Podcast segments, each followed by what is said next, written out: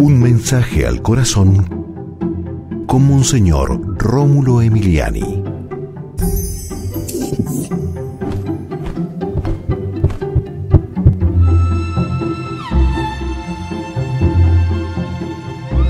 Dígale a ese zorro que hoy no es mi día.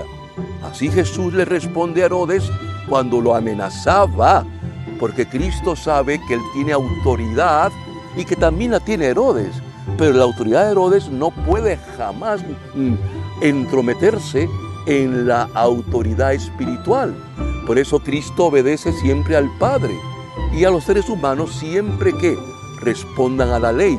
Jesús bendícenos poderosamente, que aprendamos siempre a obedecer, pero que nunca aceptemos, que nunca aceptemos, Señor, que nos impida predicar tu nombre y amar de verdad. Amén. Y recuerda, con Dios eres invencible.